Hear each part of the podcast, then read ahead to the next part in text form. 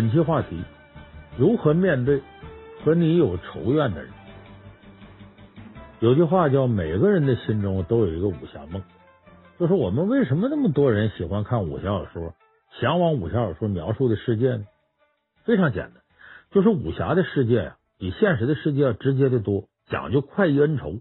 不管是什么样的仇怨，靠着手里一把剑，基本上就把所有问题都能给解决了。像李白在《侠客行》里写的：“十步杀一人，千里不留行。事了拂衣去，深藏身与名。”哎，非常的自在洒脱。管你是谁，你敢得罪老子，你得问问我手里的剑再说。可是现实生活当中啊，和这武侠世界可大不一样。你生活在法治社会，干什么你得都是受法律的约束。你要是真出了人命什么的还好说啊，直接报警啊，等着法律制裁就可以了。可是很多时候啊。一些小仇小怨，你比如说有人口头上辱骂你了，工作上给你使绊子了，这一类的，你要说他气人吧，那真气人，有时候能气死人。可是你说犯法吧，他还够不上。就我们以前说的那顺口溜，说大错不犯，小错不断，气死公安，难死法院。你说，像这种游走在中间的问题，通常最让人头疼，别人插不上手，只能你自己解决，而通常自己对此啊。都没有什么太好的方法处理。你说他骂你，你一生气打他一顿，把人打伤了，赔钱赔医药费不说吧，你还可能触犯刑法，还把你抓起来了，判个刑什么的，得不偿失。反而主动招惹你那个人呢，他倒成了受害者了，最后啥事没有。说不这么干，你忍着吧，自己又实在憋屈难受。那么面对像这种问题啊，就是面对跟你有仇怨的人，我们应该怎么办呢？今天就给大伙说说，这种情况下，咱们怎么运用情商来解决这个问题。每当涉及到这种问题的时候呢，总要涉及到一个老生常谈的说法：说别人跟你有仇怨了，以德报怨。而这种说法在中国呢，可以说流传了几千年。就说呢，要用恩惠来对待别人的仇恨，以恩情来感化他。这个似乎已经成了一种处理矛盾和纷争公认的理想方法。可是这种理想方法在现实当中很难实现，为啥呢？以德报怨呢？首先你要克制自己对对方的仇恨心理，就你不能再怨恨对方了。另外呢，你还得要求对方啊能够被你的恩情所打动才行。前一点呢说很难做到，但总归呢是咱自己能控制的事儿，是自个儿的事儿。只要思想能够扭转过来呢，呃，也可能办到。但是这个第二个条件呢，就非常被动了。为什么呢？他得对方被你的恩情所感化，人心难测呀。他就真被看着被你感化了，心里是不是这么想的呢？你很难去把控这些事儿，只能碰运气，赌一赌对方到底呀是不是一个通人情、明事理的人。你看，咱们举例子啊，春秋时期呢，春秋五霸之一的秦穆公，在以德报怨这个事儿上栽了不少跟头。秦穆公继承王位之后呢，经过他的治理呢，秦国慢慢强大起来了。哎，成了霸主了。为了能够进一步发展这个自己势力呢，秦穆公就打算呢，联合跟他挨着的，呃，当时呢实力比秦国更强的晋国做盟友，组成秦晋两个巨头。你双方通婚不有句话叫秦晋之好吗？这就这个意思。正好这个时候呢，晋国里边出事了，就是晋国的国君晋献公啊，岁数大老糊涂了，而宠爱自个儿的这个小儿子，听信谗言，打算呢。废长立幼，把身为储君的大儿子给弄死了。结果他二儿子、三儿子一看呢，一个叫重耳，一个叫夷吾。哎，这这这俩人，这尤其重耳跟现在清明节来源有直接关系，很多人都知道。这老二、老三一看呢，自个儿爹宠信这个小老弟，把自个儿大哥都弄死了，就完了。说不定弄死大哥之后，哪天就轮到我们，咱赶紧跑吧，就跑到别的国家逃命去了。其中呢，这个夷吾呢。就是后来的晋惠公，就跑到秦国求助了，跟秦穆公说呀：“说是秦王啊，你们这个秦国呀，实力强大，只要你肯支持我呀，我就一定能够回晋国呀，登上王位。等我登上王位，我不会让你白帮我。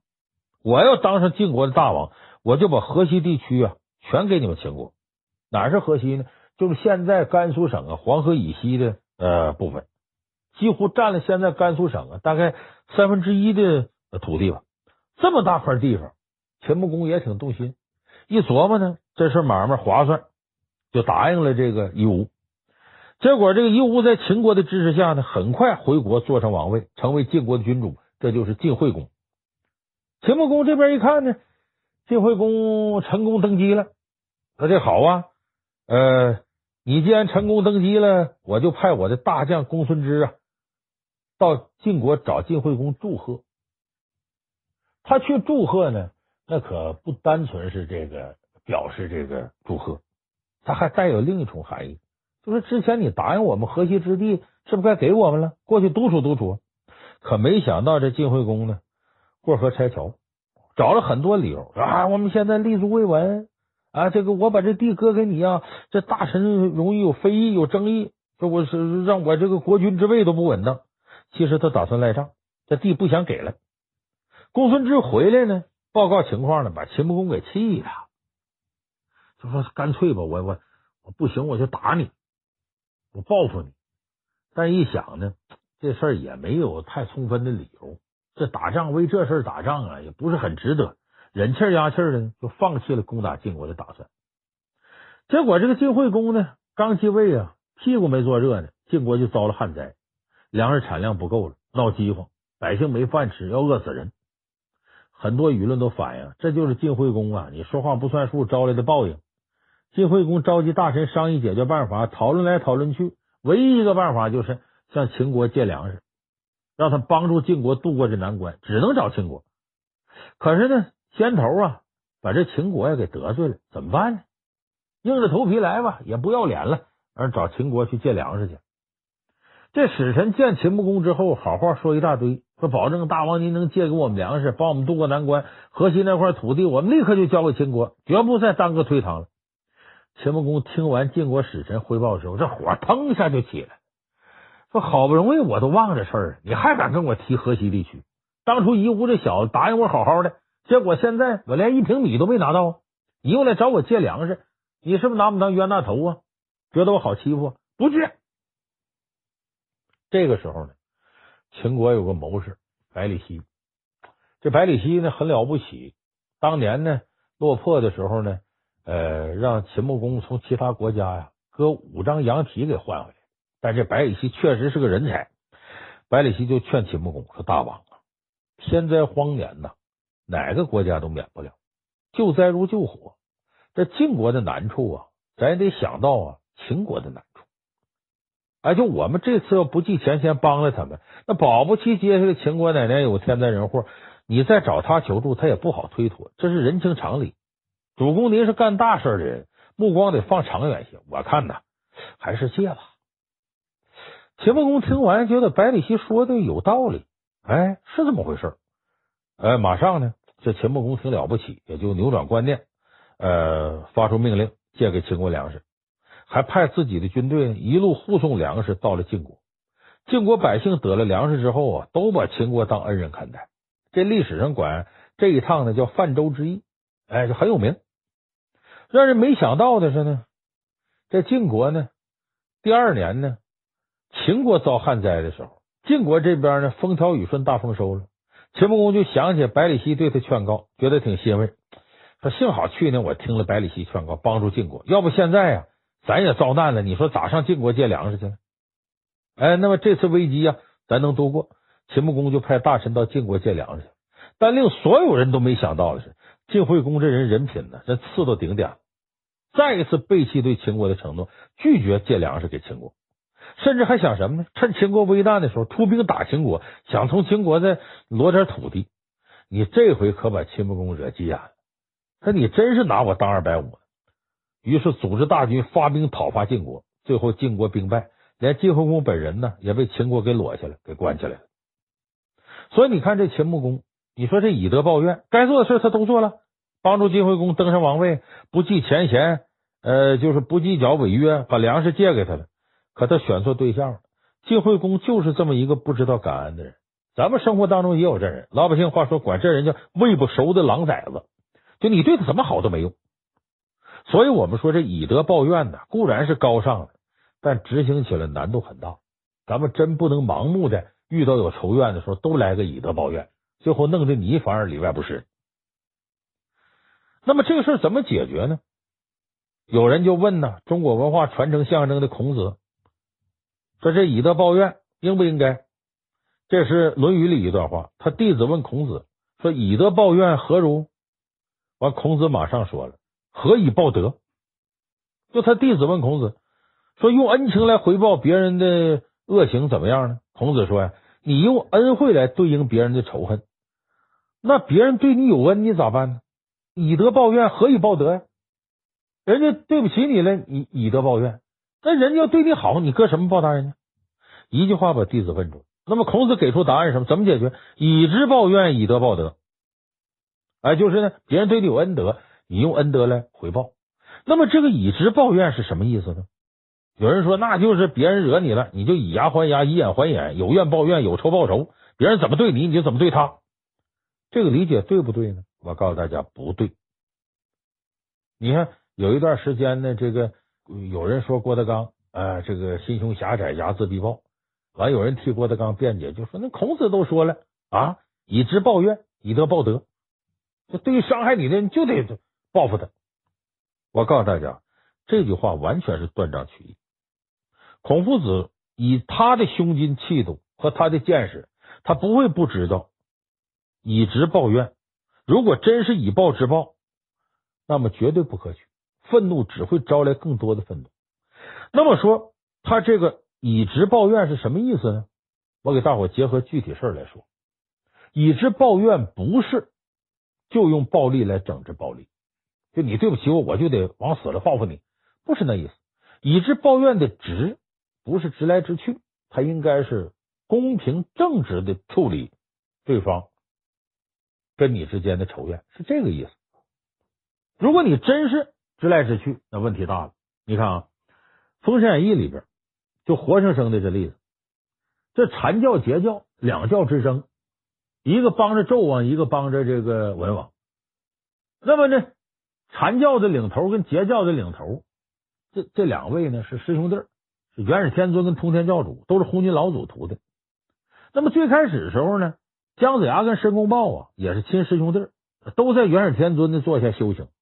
后来元始天尊呢要派一个人呢，呃，当封神的主事人。就是天底下要封神，结果把这个活呢派给天赋很差的姜子牙，申公豹就眼红了，说：“你论智商，我天资聪慧，本领高强，学什么法术都快；论情商，谁不知道我申公豹交友满天下，黑白两道都有我兄弟，哪一点你姜子牙能比上我？可是这封神呢，他是个肥差呀！你想这漫天三百六十五路诸神，谁干什么职位都得由姜子牙安排，不说你在里边得多少实惠吧，人情就够你纵横天下的。”凭什么这么好的差事就给你姜子牙呀？这申公豹越想啊，心里越不平衡，就想着，哼，这这我得不到的东西你也别好了，暗地里给姜子牙使坏。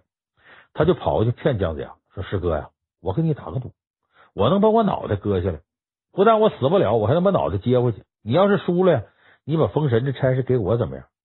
这姜子牙这天赋挺差，那时候思维水平不是神仙的阶段。还停留在普通人阶段，这人没脑袋怎么能活得了呢？就答应申公豹了。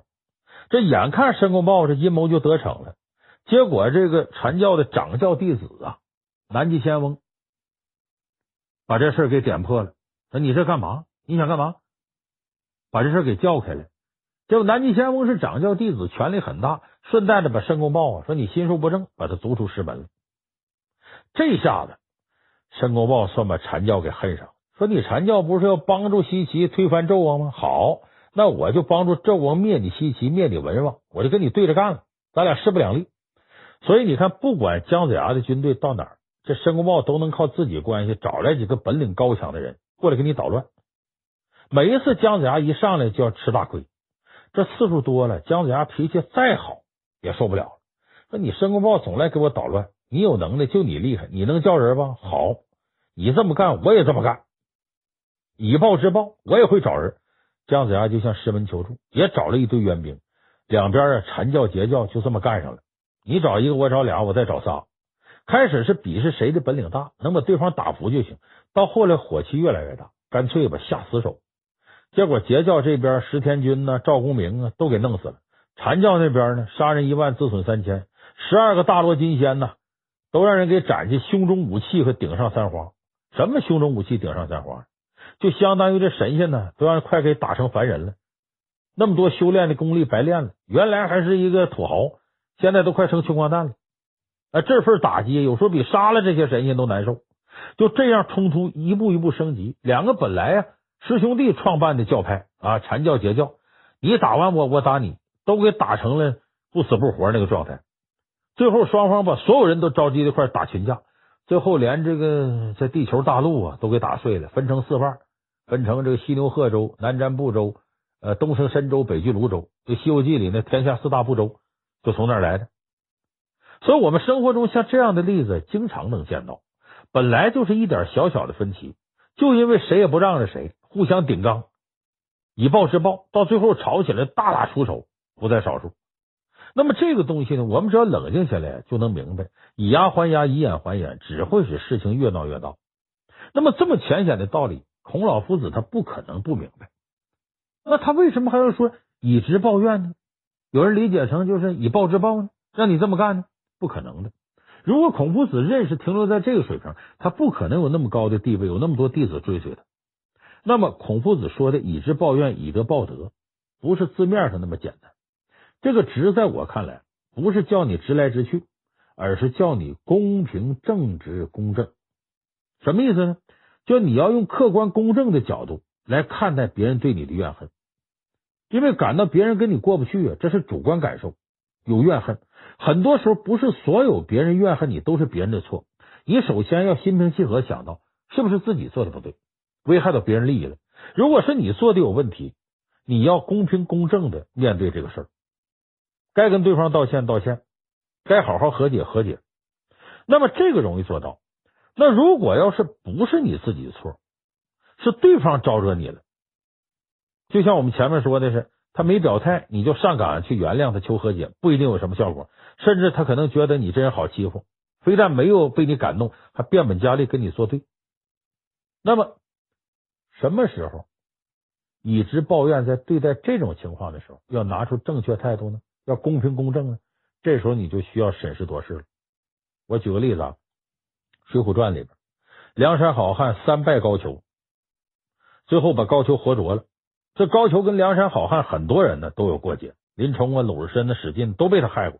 结果宋江非但没杀高俅，还把他放回去了。结果呢，高俅丝毫没有因为这个事儿放弃害梁山的念头，最后用毒酒毒死宋江，用水银害死卢俊义。这就是你梁山虽然有心和解，把高俅放了，但是你梁山还是草寇，人家高俅依然是朝廷太尉。在高俅看来呢，你们是因为实力不如我，怕朝廷围剿你，才放我的。所以我之后。你甭管对我有恩，我该怎么对你还怎么对你，丝毫没有改变。所以他的前提是呢，你的实力得到那儿，你得让他真服，这时候你才能够以直报怨，让他心平气和的接受你们两人之间的力量对比，接受他是理亏的一方。所以这是基于对自己实力的一种自信，基于双方实力对比的一种判断。你看，同样是放虎归山啊，为什么诸葛亮？七擒孟获就能让他心悦诚服。最关键一点就是，诸葛亮带领的蜀军，无论是军队实力上还是计谋策略上，他都稳胜孟获率领的南蛮部落。这七擒七纵啊，很多人都只注意到七纵放的是孟获，可是里面最关键是七擒。诸葛亮放孟获七次，每一次孟获都是想尽一切能想到的办法跟诸葛亮大军较量，但就是打不过。所以核心点在于七擒。孟获逃不了被擒的命运，他是实在没招，被打服了，再打下去就找死了。就是在认清绝对实力差距之下呢，孟获才意识到诸葛亮一次又一次的放过他，是对他表示和平共处的诚意。他这时候才服气。你要是第一次放完他之后，接着的孟获带兵回来就把你打败了，或者跟诸葛亮打平手，你说他能不能接受跟你和谈？不可能的事。所以《西游记》里边。你看到哪一次是光靠唐僧讲道理就把妖怪给讲服，把他放走的？包括孙悟空，要没有紧箍咒，他怎么能服唐僧？他肯定也带头不老实听你唐僧说话。所以说这个呢，我们说呀，像这样是别人的错，你就得用以德服人的办法去应对。这里的德也不是光指道德恩情，而是德行，就是你得通过不光是自己的道德，还有自己的行为能力。你通过自己的能力以德服人，就是让对方认识到你根本不是他的对手。哎，让对方在实力对比面前敲山震虎，知道恨你是他的不对，然后呢，你才能用恩情打动对方，起到效果。说白了，这种情况下呀，你的能力一定得强过对方才行，你得比他强。在同一个圈子里，你人缘比他好，别人都帮你说话，你把事实摆出来，他就很容易认错。反过来，你要本身不具备这种能力，你平时总得罪人，人缘还差，你你大伙也瞧不上你。你出现问题都没人帮你说话，你再有理你也难占到上风。这个时候，别人就得罪你，你也只能把这份气咽下去。你要节外生枝啊，没准受到伤害会更大。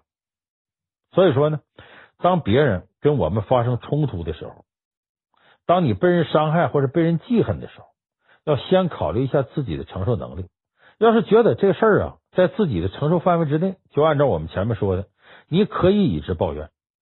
要是觉得这事儿太大，自己实在放不下，没法和平处理，原谅对方，也别硬扛着。哎，该报警报警，该起诉起诉。所以我们说情商这个东西，审时度势很关键。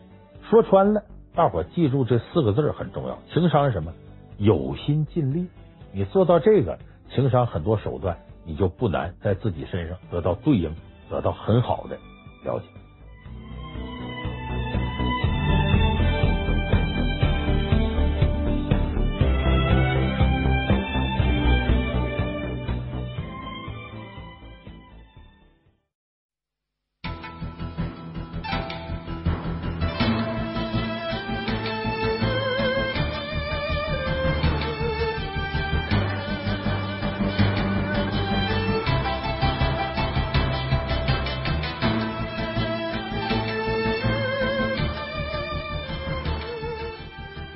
本期话题：孩子为什么恨父母？今年年初的时候啊，微博上有一封长信，引起了社会的广泛关注。这封信什么内容呢？是一个儿子呀写给自己父母，说这个儿子呢已经十二年没回家过春节了，已经有六年没怎么和父母说过话了。在这六年时间里呢。据说他就是因为要补办第二代身份证的时候没办法了，要回家取户口，在家里头啊待了大概有十分钟，剩下的就是他和父母之间联系，就是每年要过春节的时候啊，父母会发个信息给他，说今年春节回来吗？他回一条信息说忙不回，甚至干脆就一个字不。为啥给他发信息呢？因为给他打电话他不接，而且。在微博上写完了这封信之后呢，他彻底把父母的所有联系方式都拉黑了，就父母再给他发信息都收不到。因为很多人看了这个就难接受，说你不管怎么的，你父母再有不是，生你养你了是吧？把你养这么大了，你怎么能跟爹妈这么绝情呢？有人说说这儿子这么恨自己父母，是不是从小受虐待呀？说父母很奇葩呀？实际上。不仅没受虐待，恰恰相反，这个人的父母呢都在事业单位工作，有知识有文化，从小对儿子呀，凡事亲力亲为，照顾的特别好，教育的也特别好。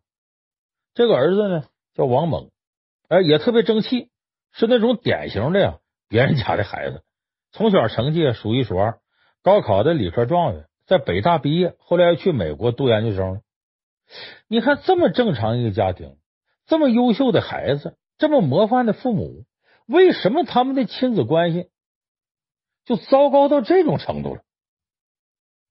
那么，其实呢，很多父母都会有这样的痛点，说我呀，对孩子尽心尽力的特别好，我特别疼我的孩子，可是我孩子总烦我，动不动跟我喊两句，就好像我跟他是仇人一样。这到底是咋回事呢？当然，我们说王猛这个例子呢。比较极端，但是极端它里边包含着一定的普遍性，就是很多家庭都存在着父母爱孩子爱的不要不要的，可是孩子跟父母跟仇人似的，很多孩子恨自己父母，不想跟自己父母见面。那么咱们今天就分析一下，孩子为什么仇恨自己的父母。其实亲子关系呢，应该是整个人类社会啊最复杂的关系之一。如何让这种关系啊趋于完美，人类到现在都处在研究当中。就说爹妈怎么跟儿女相处，儿女怎么样对待爹妈。所以今天咱们说呀，为啥孩子仇恨父母？肯定不可能囊括所有的原因。我们只是从呢往往这个个例出发，咱们就说其中一个原因。什么原因？为啥孩子仇恨父母？就是父母对孩子的爱太多了。有人说这爱多了还能爱成仇？哎，爱多了容易爱成仇。爱多了会产生啥样后果呢？主要是三种后果。第一个呢，把孩子给宠成巨婴；第二个呢，让孩子感到束缚不舒服；第三个呢，父母跟孩子双方的心理都失衡。咱们一个一个说。先说第一个后果，把孩子宠成巨婴。什么叫巨婴呢？这现在心理学上一个流行的说法。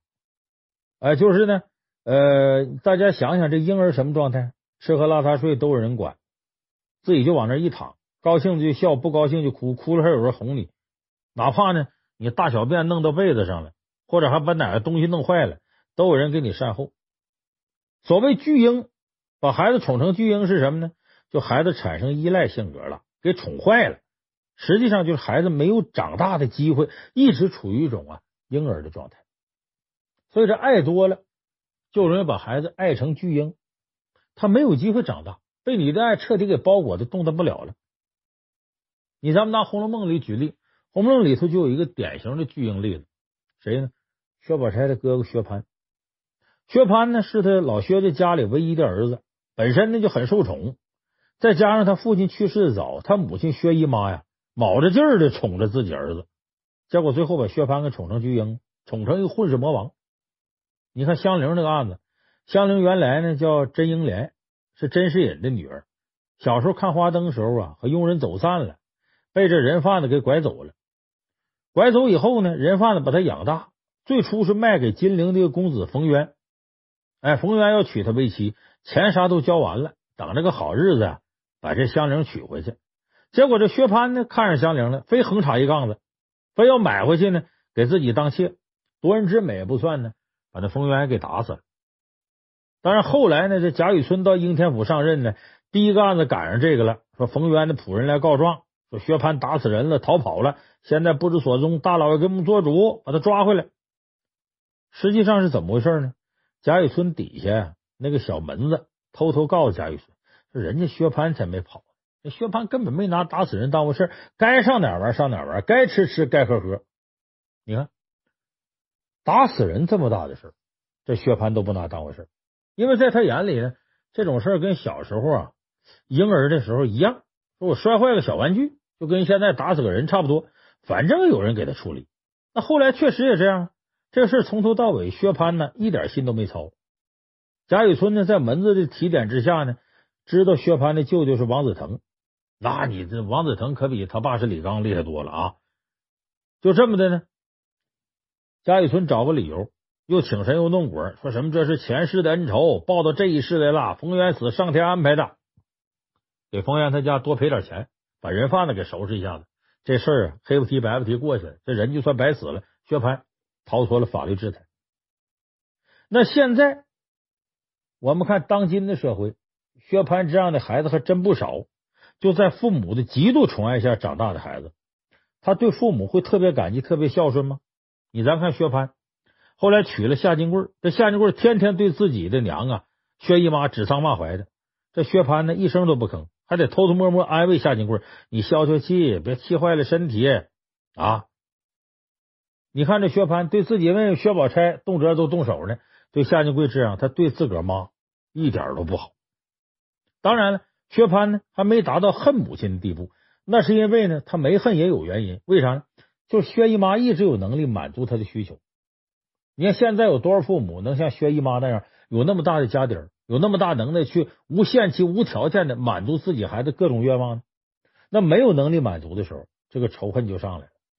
你看前几年有个新闻，一个这个男孩在日本留学，在机场向他母亲要钱，他母亲没钱给他。掏刀把他母亲给捅死了，就说你要无限制的满足他愿望，一旦满足不了了，他暴跳如雷，就觉得你跟他这是仇人。而这样的新闻呢，很多，有因为买一个手机呀、啊，就逼着母亲跳楼的；有为了见偶像就逼着父亲跳河的；甚至有的因为缺钱花，把父母杀了骗保的。包括现在的啃老族，一边啃老一边还嫌弃父母没能耐，让自己啃的不香的，这样的不孝子孙那是很多的。所以，关爱过度的第一后果就是把孩子呀宠成了巨婴，使他失去了感恩心。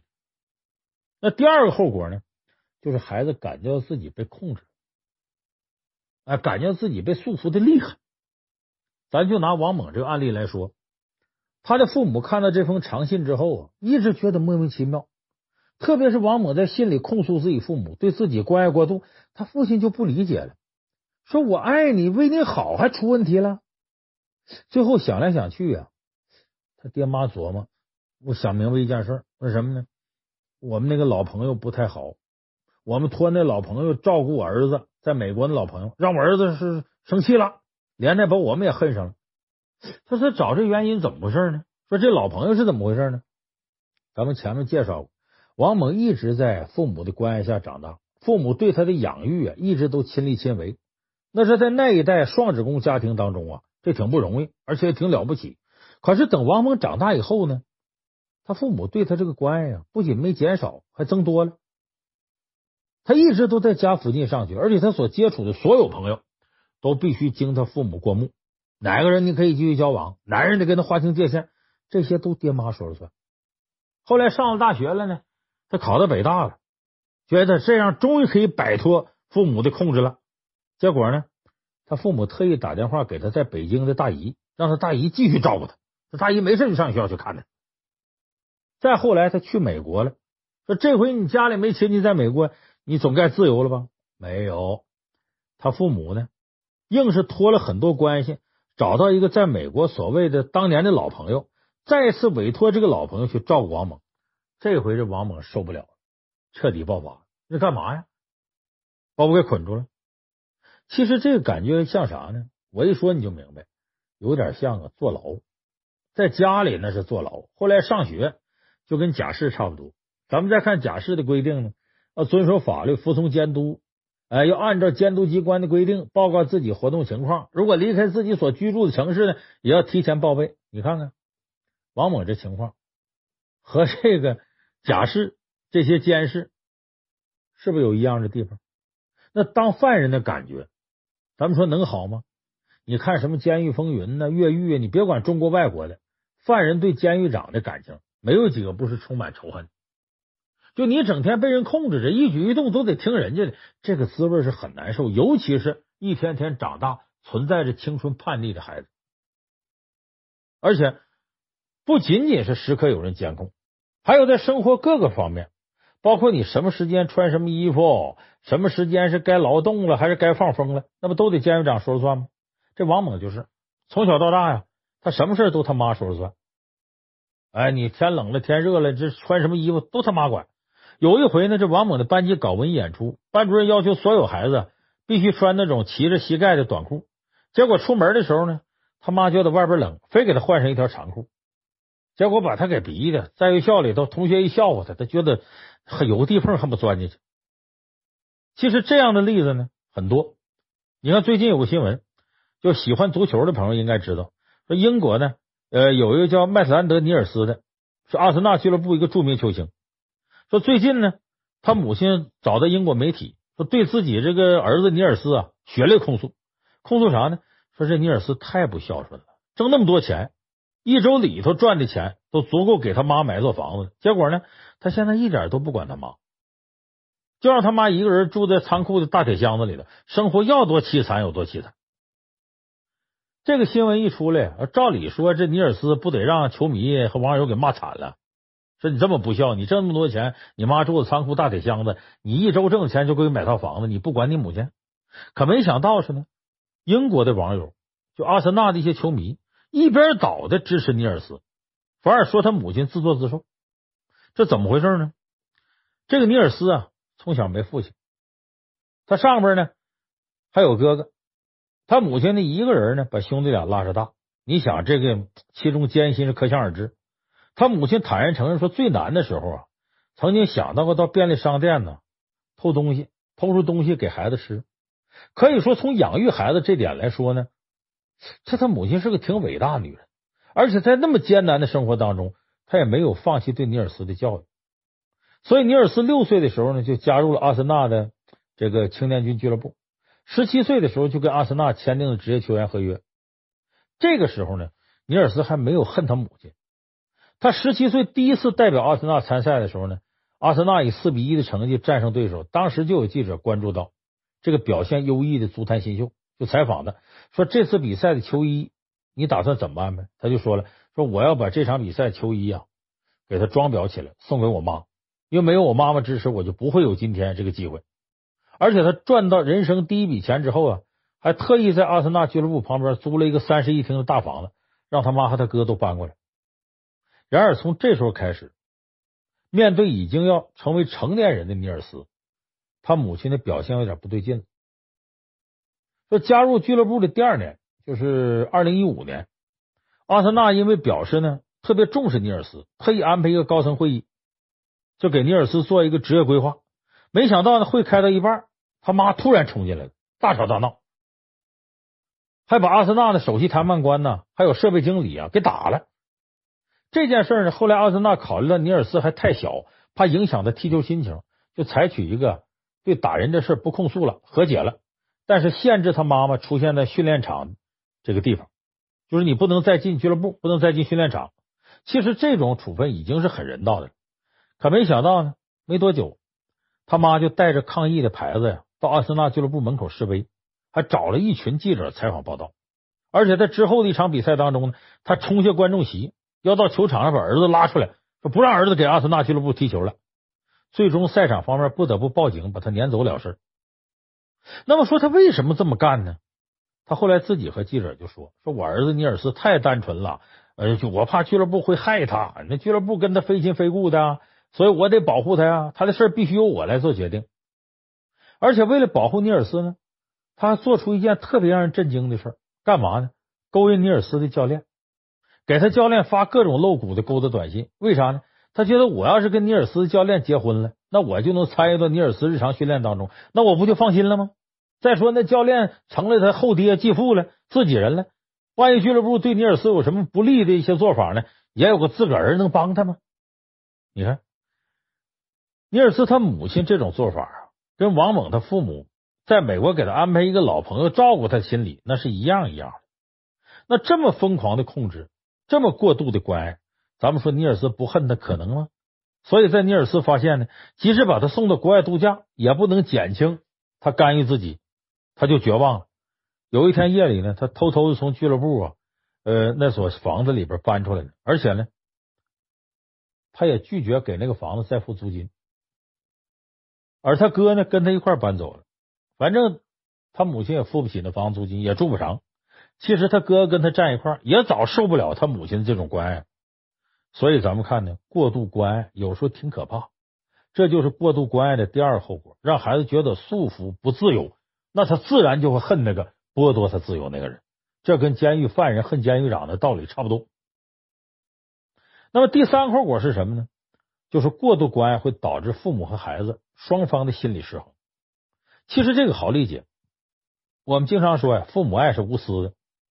但是我告诉大家一个残酷真相：这个世界上不存在百分之百无私的爱，任何付出都想获得回报，只不过每个人要求的回报吧不一样。有的人是物质上的，有的人是精神上的，有的人是心理上的，有的你甚至看不见摸不着。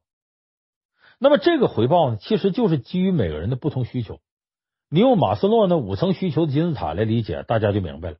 有的人他付出爱，要求的是物质回报；有人更高一点呢，是精神的回报、感情的回报；而还有的呢，就是自我实现方面的需求。你比方说，你夸我一句，说你真棒，你真是个好人，我就觉得我的付出值得；或者是呢，我在付出的过程当中，我感觉到我很伟大、很了不起等等。这都基于自我实现的需求，哎，也就是说，这种付出它也是需要这个层面的回报的。反正呢，你不管需求哪种回报，最后都是希望得到回报的。父母对孩子也是一样，而且付出越多，他想要的回报就越多，也就是呢，他对孩子的索取就越多。有的孩子不堪重负，就会对父母啊产生恨。我再举个《红楼梦》里边例子，这个赵姨娘除了贾环这儿子以外呢，还有个女儿，就是《元婴叹息》里边那三春探春。按理说，这个探春从生下来以后呢，好像跟赵姨娘就没啥关系了。她是贾母带在身边养大的，跟自己亲奶奶养大的，而且吃的是奶妈的奶。她管王夫人叫娘。赵姨娘别说对她关爱了，就起码的母爱都没发挥出去。但是即使这样呢，她都觉得自己对探春呐有这个生育之恩。哎，先是探春呢，因为跟贾宝玉挺好，贾宝玉有什么新鲜玩意儿都给他一份，所以他就给宝玉做一双鞋。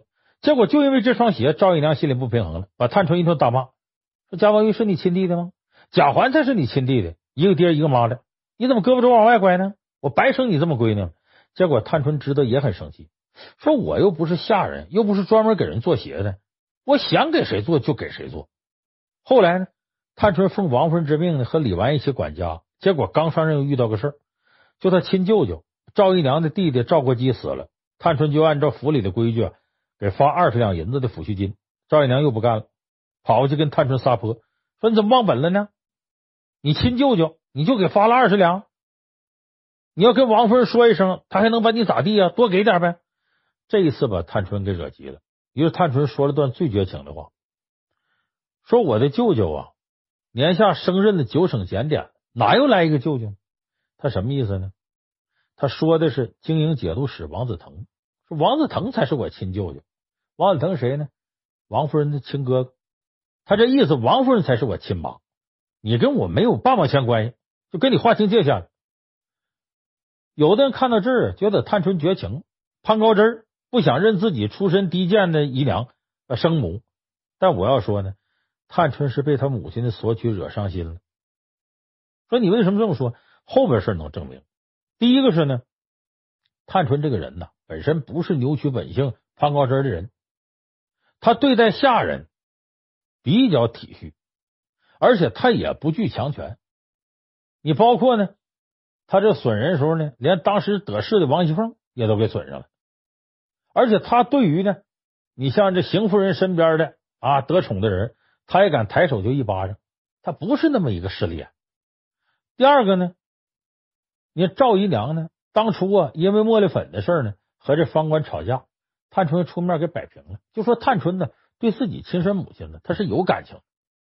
那么这赵姨娘呢，对探春没付出多少，就索取这么多，那付出一点就更不得了了。所以咱们你看那个，有人说关心那歌星张韶涵，说他他唱歌演戏挣钱都给他妈花了，哎，说自己生病都没钱治了。当然这个特别极端，向孩子索取物质回报，父母还是少数，更多的是呢。索取感情回报。你看，在两千零九年的时候呢，在上海海事大学，哎，有一个学生叫杨圆圆，他把两条毛巾呢绑在一块，挂在宿舍卫生间水龙头上吊自杀了。这杨圆圆这个女孩呢，就是典型的被父母索取感情回报害了的例子。她六岁的时候呢，爹没了，她母亲把她抚养长大，对杨元呢是无微不至的关爱。到杨元成年以后呢，她母亲开始感情索取了。怎么索取呢？杨元上大学啊，都得跟学校申请，给母亲留个床位。那他必须得是把他母亲接到学校来，母女在一块生活。后来为啥自杀了呢？就学校呢，因为从管理上的考虑，说你这你能走能撂的，你妈来照顾你，这算怎么回事？再说你妈本身也自己能独立生活呀，所以学校一考虑呢，取消了他母亲的床位。这杨元觉得自个儿没办法回报母亲的情感所求了，他母亲还大吵大闹。所以受不了这种情感上的自责，这杨元就自杀了。所以咱们看呢，过度关爱这三个后果，每一条后果都能带来孩子对父母的仇恨。有人觉得说爱还怕多吗？现在看来还真怕，就像糖很甜，吃多了一样，你得得糖尿病。那这种过度关爱究竟是怎么产生的呢？说起来很简单，就是一种补偿心理。可怜在原始家庭当中啊，未得到关爱的自己，就是有的父母小时候在家里没有得到关爱，于是呢，把这种关爱全部都补偿到自己孩子身上。想明白这个原因呢，其实这个问题就好解决了，就是放下这种补偿的执念。从现在开始呢，当父母的是当父母的，当儿子的当女儿的是当儿子当女儿的，留下三分的爱，父母留给自己。其实无论是亲子关系、夫妻关系还是其他关系，都应该这么做。就你呀、啊，多爱点自己没毛病。别人要成年了，你不要总拿他当孩子似的那种无微不至的关爱，你要留一部分爱给自己。对对方过度的爱，其实往往意味着毁灭。放在什么关系里头都是一样的。所以我想这方面的教训呢，值得大家好好琢磨琢磨。这也是亲子关系非常复杂的一个层面。